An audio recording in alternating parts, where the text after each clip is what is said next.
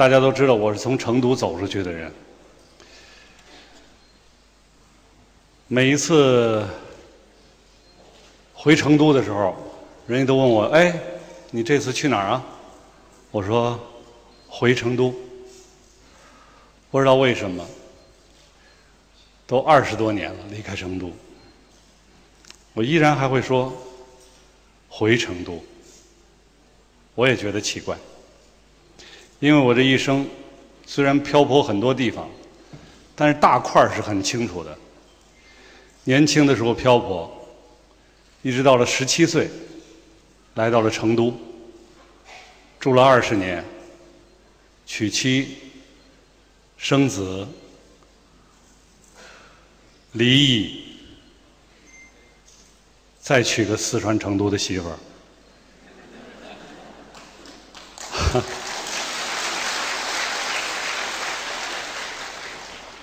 然后离开了成都，去了北京，在北京生活了二十三年。为什么都走了二十三年了，还说回成都呢？其实，它是个感情问题。它不仅仅是因为我现在的夫人邓婕是成都人，它是因为我认为我最好的时代和最好的青春。是在成都度过的，所以我觉得，每次当我说回成都的时候，我慢慢有时候才意识到，尤其是岁数大了，我才意识到，成都是我的精神家园。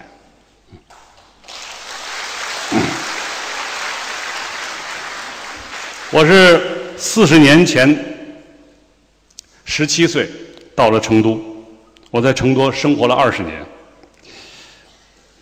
那些年，我真的是喜欢成都，特别爱这个城市，因为我从小是从天津、北京，那时候很小，后来我们到了青海、陕西、河南，我父亲是修铁路的，随着这一家流浪流落，最后我到了贵州参加了工作，十七岁，我从贵州。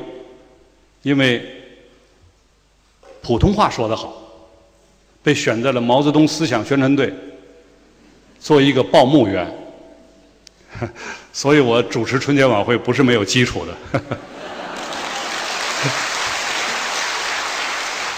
那时候我们生活的特别快乐，很单纯。我喜欢成都什么呢？我喜欢成都人的那种。淡泊，不急，不躁，和发自内心的那种觉得自己安逸的状态。所以我经常跟他们讲，有时候我跟他们开玩笑，跟很多演员开玩笑，我说：“你们说，描绘你现在最舒服，你用什么词儿？”有人说：“哎呀，好舒服呀，太舒服了，美呀！”我说：“我告诉你，谁都不如我这一句叫安逸的板。”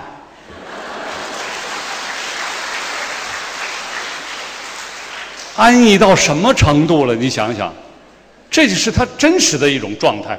没有这种状态，怎么能说出这种词儿来呢？所以我说，我是真喜欢那种，或者是说，常常自嘲的那种，我们说的那种盆地意识。我现在想想，我也喜欢。我不喜欢那种要要争个什么，要抢个什么。啊，非要把它做成什么？往往事情就是这样，叫欲速则不达。你走得太快了，你就难免忽略了很多细节，而这个细节恰恰是致命的。我喜欢那种成都那种人文状态，那种守好了自己的一亩三分地儿，不好高骛远。过好自己的日子，我很迷恋那时候周末，我是在铁二局文工团，通锦桥那一带，再往下头走就是马家花园。往这边走就成都军区，往前边走是北巷子，往那边走是一个体育场。就在那么一个地方，在成都现在也不能说是一个繁华之地吧。对面有一个茶馆每个周末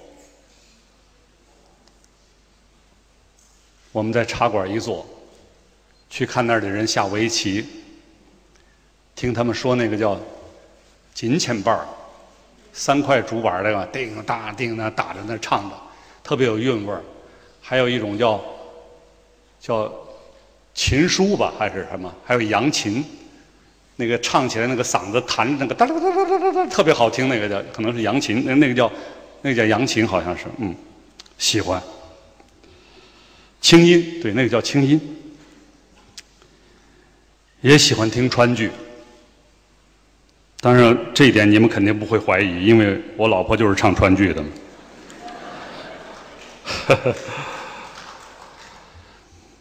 那时候我说的就是这一种。我看到的成都人的一种生活状态，没有什么刻意的追寻，没有什么刻意的渲染，自然自在。当我离开他二十年之后，我无数次的回忆这种生活状态的时候，其实，而且我在回忆这种生活状态的时候，我是在找那种温暖的那种感觉，那种久违了的温暖的一种感觉。就像我刚才说的，其实那就是一种人文的情怀。所以我说我爱成都是真心的。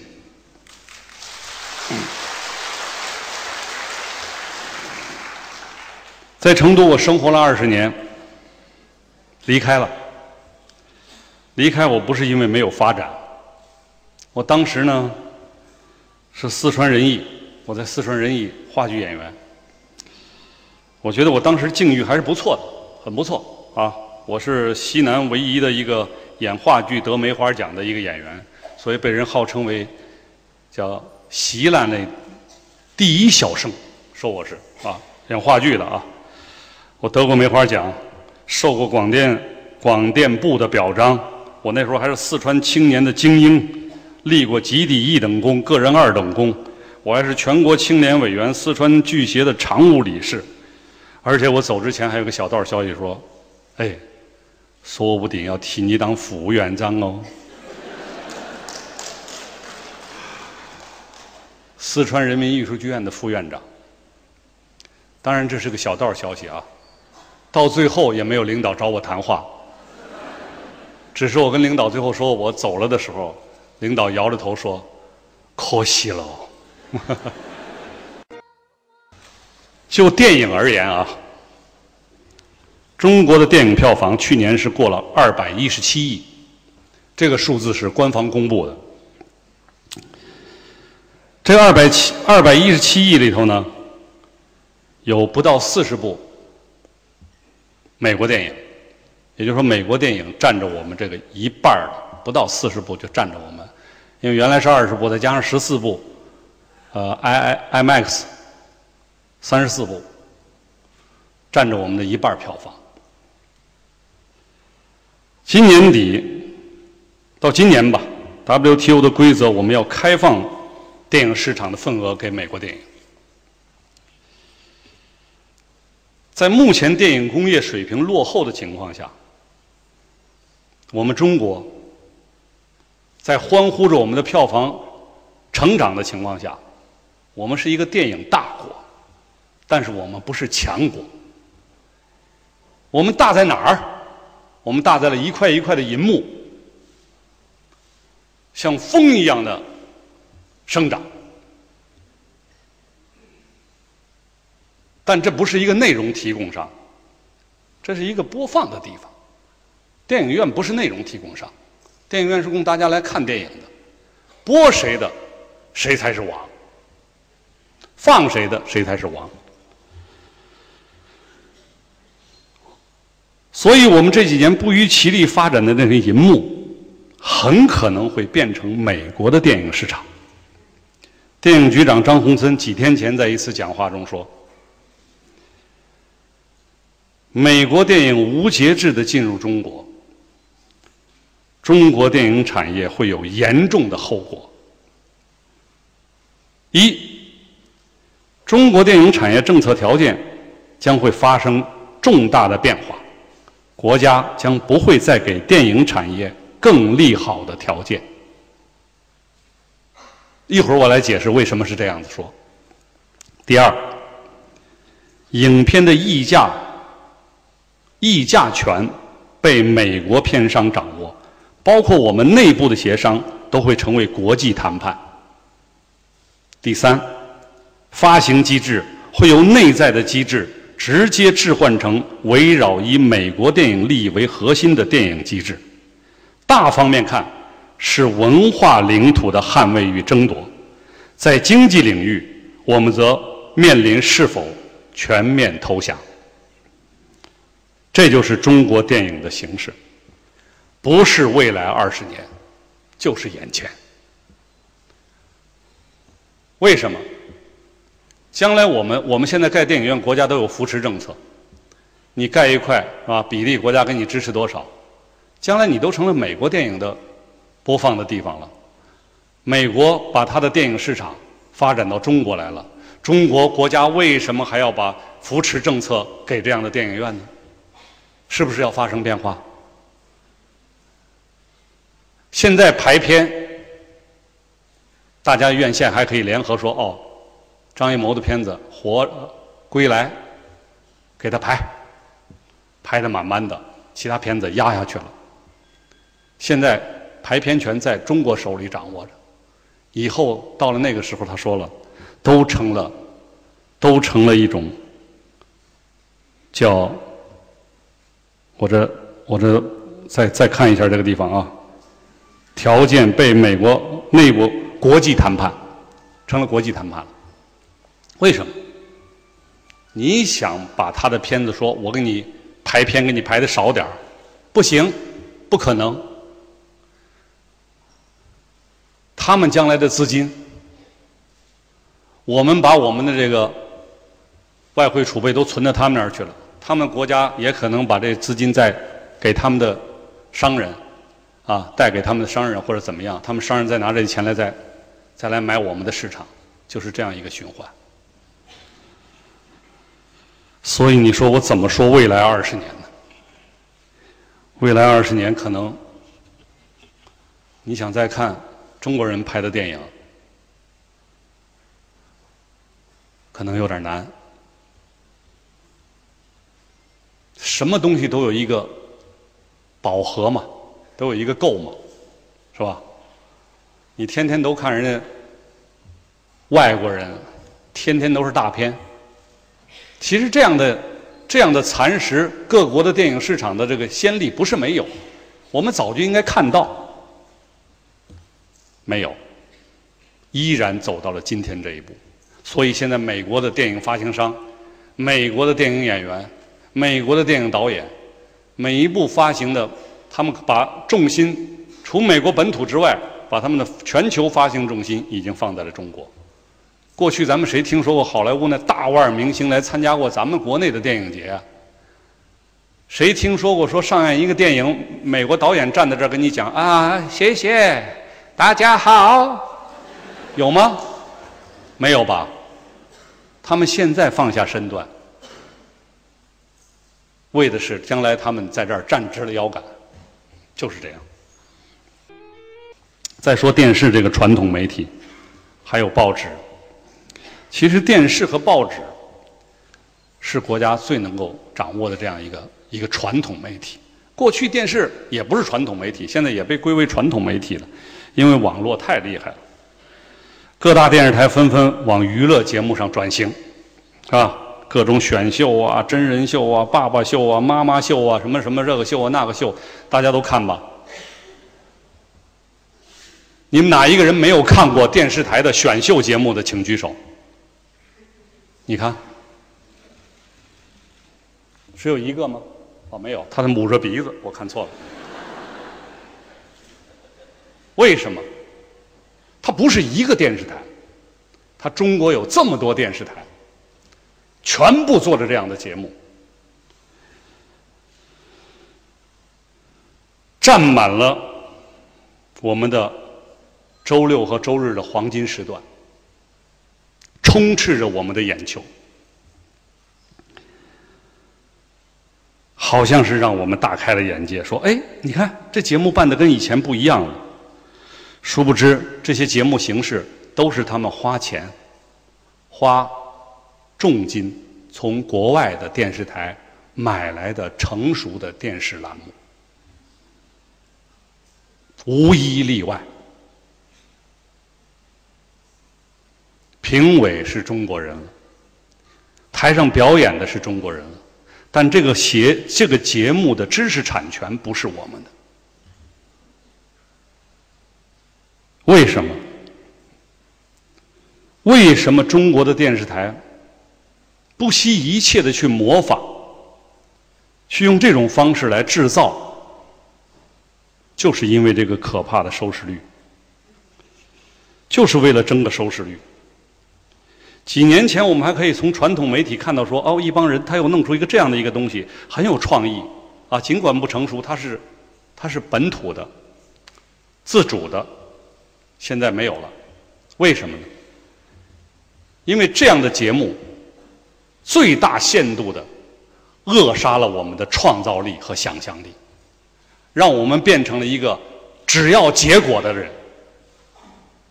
买来了，照着它来，你以为是他们想出来的？咔一拍凳子一转圈啊，连那椅子都是从英国进来的。没有是他们自己想象出来的节目，好吧？电影市场让美国人占了，那电视市场让谁占了呢？肯定是韩国人嘛。我们是善意的啊，我们再来举一次手，说看过韩剧的人举一次手。谢谢，谢谢。我再跟你们讲，这个今年我在两会上有一个发言，我拿着一个数据跟领导说，我说我不反对电影电视的审查制度。我们衷心的拥护这个审查制度，但是我们希望这个审查制度能够一视同仁。无论是中国的电影还是外国的电影，大家能不能在一个审查制度下、一个规则下生活？为什么这么说？一个叫《来自星星的你》。他写的是一个外星人，坐着一个飞碟，是吧？像这样的戏，在网络上播出，点击率二十二亿次。我们中国的点击率，如果能超过一亿两亿，我们就要开庆功会了。说不定还得有组织，是吧？找点水军去点击一下，能过个一亿两亿，那也没有人组织，二十二亿。如果这样的戏在中国审查剧本，它就不通过。为什么？穿越，我们不允许拍穿越，神鬼怪力。啊，那个时代你就从外星上下来一个人，你就可以把这个人拿起来，你就可以把这个不可以。也就是说，这样的戏在中国是绝对不可能让它成活的。那对我们的审查是这个样子，对他们为什么不可以这样呢？于是你们就开始可以看到了韩剧。你们看到了韩剧以后，你们就开始觉得我们拍的电视剧。那可是好假哦，那可是不好看的嘛。人是要有比较的，我们也我们也会呀那一套。但是它不一样，我们的生存环境不一样，所以朋友们，别骂我们的电影电视剧。啊，老张也六十岁的人了，天天在那片场那儿穷起狗子们干干干，哎。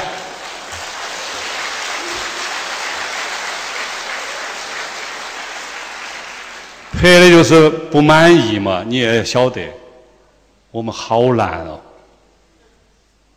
真的是这样的。我们已经就这样的把市场就让给了别人了。有一次，我在说，啊，对不起啊，喝口水哈。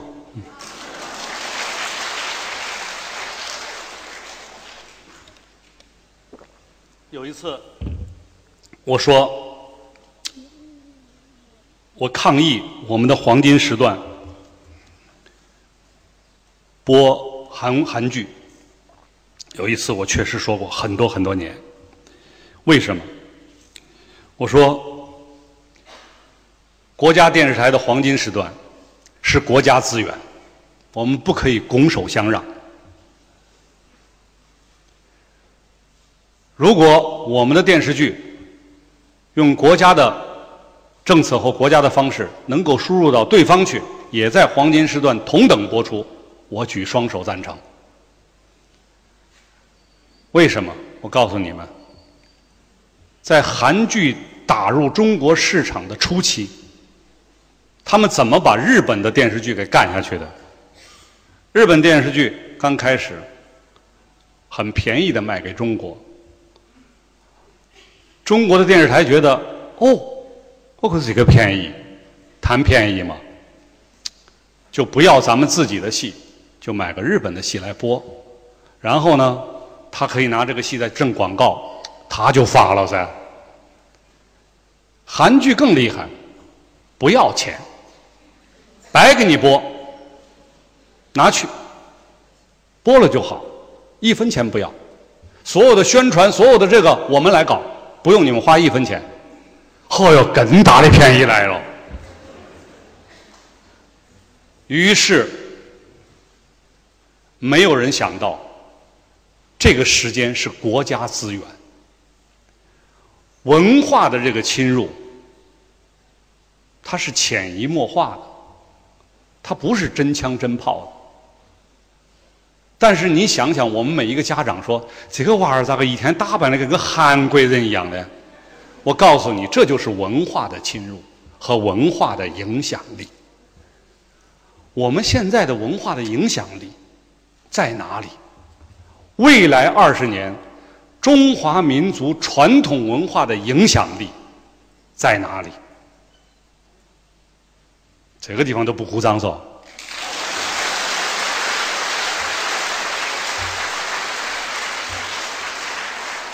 当然，当然，我知道你们都陷入了一种沉思。这确实是一个很严肃的问题。如果你们沉思了，就说明你们真的是这一刻站到了为中华民族着想的这个高度上，不是夸你们啊，绝不是吹捧你们，真的是这样。说国家兴亡，匹夫有责这句话什么意思？不就是这个意思吗？我们每一个人都可以来说，我们每一个人都可以做，我们每一个人都可以用自己的行为去影响周边的人。哎呀，前年呢，我在成都看了一个纪录片，叫《唱着活》，有人看过吗？纪录片写一帮川剧的老艺人们，他们的县剧团解散了之后，他们突然觉得生活失去了乐趣和方向，解散了。这个单位国家不养了，发点退休金，自谋生路。他们这些人又自发的。在一起，年轻人都走了，怎么办？把自己的孩子叫来，来，我要把我身上这点玩意儿交给你们，学川剧。于是到乡下去演出，给农村的人，给那小偏远农村结合部的一些老人们唱戏，写的是他们的真实生活，拍的是他们的真实生活。有一段，那个女班主啊找不到演出的场子，她就找到一个类似一个负责人吧。他就希望这个那一个场子能让他们唱戏，说那个拥有场子那个人呢已经同意了，但是呢，管理的人说，就是这一代负责的领导说不可以。这个人就跟那个领导说：“哎呀，你就喊我们唱嘛，我们唱的都是都是呃忠孝仁义廉耻的戏，我们又不脱，哎呀，呃。”这个还是说还是不行，啊，就说意思我们也没有脱衣服的这是这种，我们唱的都是忠孝仁义廉耻，礼义廉耻，忠孝仁义礼义廉耻。就看到这个地方的时候，我热泪啊，不断的在流。我就跟邓杰说：“我说我看了这个纪录片，我怎么控制不住的流眼泪？”后来他也看了一遍，看了一遍，我们俩就聊这个纪录片，因为邓杰是个川剧演员。他的母亲也是有着同样的经历的一个川剧艺人。他的母亲那一年刚刚去世，我就突然想，我说我特别想拍这个电影，来纪念你母亲和这样的一些川剧界的这些前辈们，他们是这样的在努力的践行着、传承着这个民族的传统文化。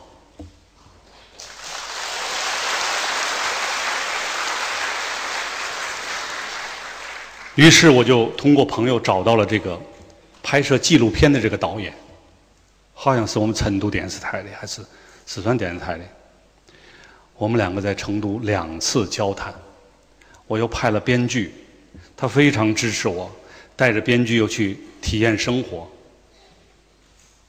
我把剧本大纲搞出来了，我就找韩三平儿。大家晓不晓得韩三平是谁的？哪个？晓得吧？我们成都人都应该晓得他，他是个大人物，他是中国电影公司的董事长，中影公司的中国电影的教父。中国电影这几年票房一个劲儿的涨，跟他这个这个舵也在这涨舵有关系。我跟他也是认识有三十多年了嘛。搞一个四川的戏，还可以啊，四川的戏可以啊，哎，怎么怎么？我就把大纲给他看，他一看，弄了一杯茶，哎，喝点喝点茶，碧潭飘雪，还碧潭飘雪，我们两个喝，我说怎么样？我一直想等他说怎么样。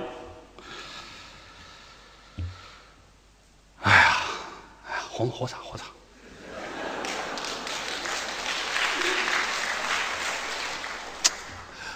哎，我说是死是活，你说一声噻。他说：“你龟儿搞这样子的戏，哪给你拍片嘛？意思就是说，哪一个电影院给你拍片子？”他说的是真实的，就是你要拍这样的电影，没有哪一个院线给你往。往院线上排，如果现在来了一个外国片，我告诉你，你一场都放不出去，就是这么一个严肃的一个一个问题。哪个投钱？我说我自己投，一千多。我不否认你一个情怀，我也不否认我们应该做这样的戏，但是现在的电影市场就是这个样子。你如果拍了这样的电影，你可能血本无归。于是我那个电影没拍，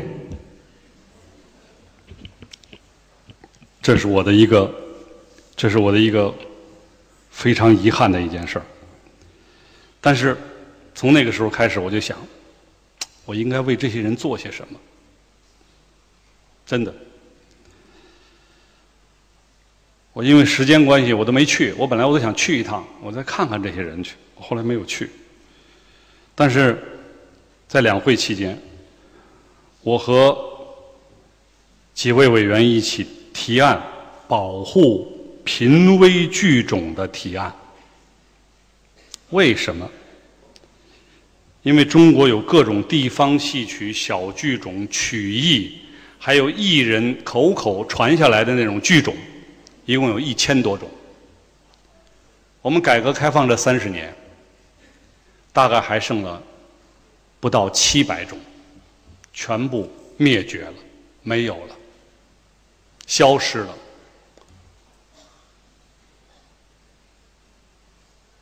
现在这六百来种，还有七十多种，只有一个传承人了。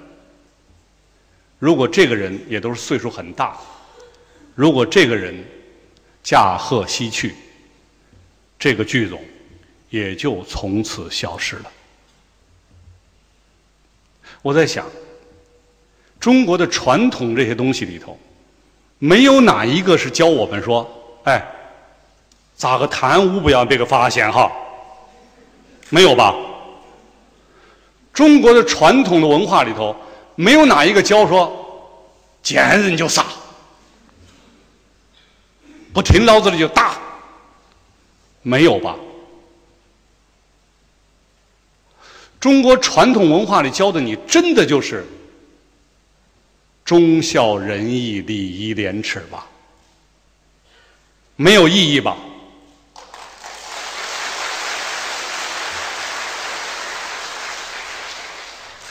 我们在把经济搞上去的时候，我们忽略了这一点。于是让很多的东西都消失了，没有了，再也找不回来了。现在，我希望未来二十年，我们在传统文化的保护上要有这个意识，要加大这个力度，因为这是我们中华民族的精神家园。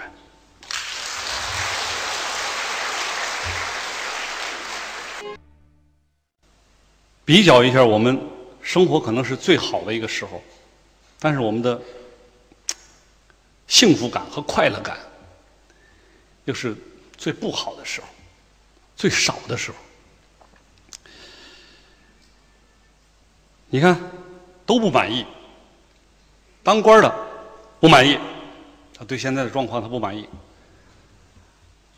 干活的不满意。有钱的不满意，没钱的也不满意。我们到底要一个什么状态才是能让我们满意的呢？为什么每个人肚子里都是一肚子戾气，动不动就发生恶性的事件？我们互相之间那种尊重。那种礼让，那种谦让，都随着我们文化的消失，一步一点一滴的消失了。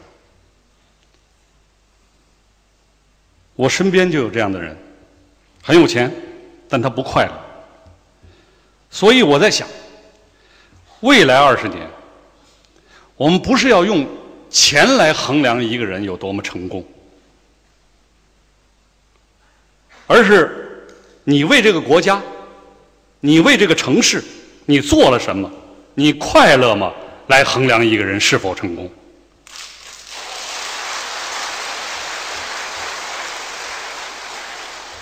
未来二十年啊，咱们一见面，咱说谁要是有钱，咱都瞧不起他。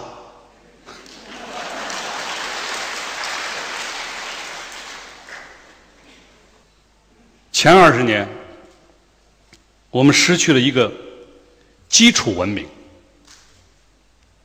我们失去了诚信，所以我们失去了快乐。发展还是要发展，但我们应该是更科学、更合理的发展。精神文明和物质文明，真的是要一起抓了。我们。不能再失去起码的文明了。未来二十年，我希望的很多。莫言老师可以用他的文学告诉人们，我觉得我和在座的诸位，我们可以用我们的语言、用我们的行为告诉人们。我希望未来二十年，我们治理了污染，所有的城市都达标。我希望未来二十年，我们的食品非常安全。我希望我们都能遵守秩序，整齐排队是常态。我希望未来二十年，人人都很礼貌，都是很谦让的君子。我希望未来二十年，公共场合没有人大声说话，根本不可能有人毫无顾忌地打着电话和脏话连篇。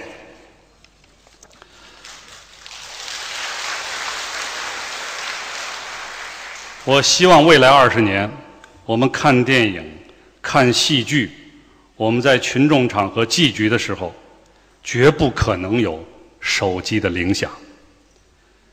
我希望没有人再讨论老人摔倒了该不该扶起来。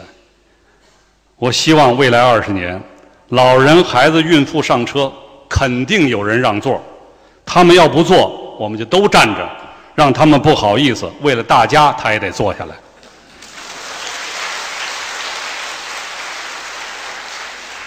我希望未来二十年，我不再怀疑收视率是真是假，因为我们又学会了讲诚信，又学会了说实话。我希望未来二十年，我们不会再随地吐痰了，因为空气清新的让我们没痰了。我希望我们出国旅游团走到哪儿都把自己的垃圾收拾干净，更不能出现走到哪儿都刻字的现象。未来二十年，我的希望还有很多。我还有一个希望，我希望今天在座的所有人，如果你觉得我说的这些话里头，哪怕是有一句你是受用的，你就跟我一起来做一个接力，从我们成都开始，让我们成都商报把我们的希望都登出来。未来二十年，我们应该怎么做？谢谢各位。